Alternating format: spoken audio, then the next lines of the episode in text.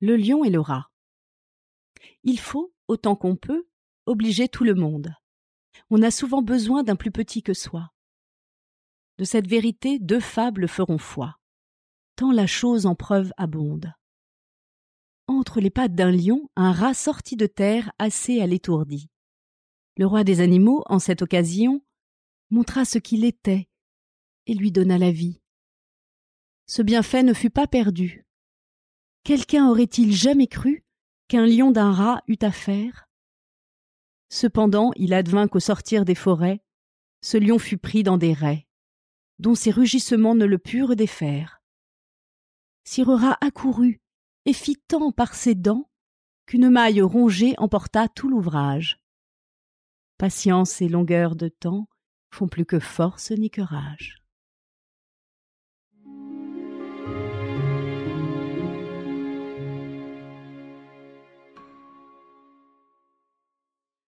La colombe et la fourmi.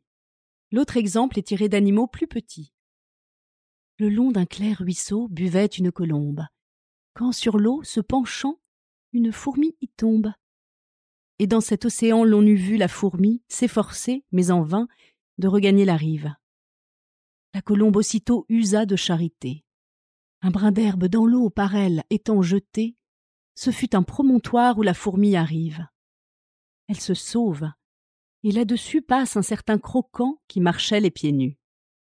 Ce croquant, par hasard, avait une arbalète. Dès qu'il voit l'oiseau de Vénus, il le croit en son pot, et déjà lui fait fête. Tandis qu'elle tuer mon villageois s'apprête, la fourmi le pique au talon. Le vilain retourne la tête, la colombe l'entend, part et tire de long. Le souper du croquant avec elle s'envole. Point de pigeon pour une obole.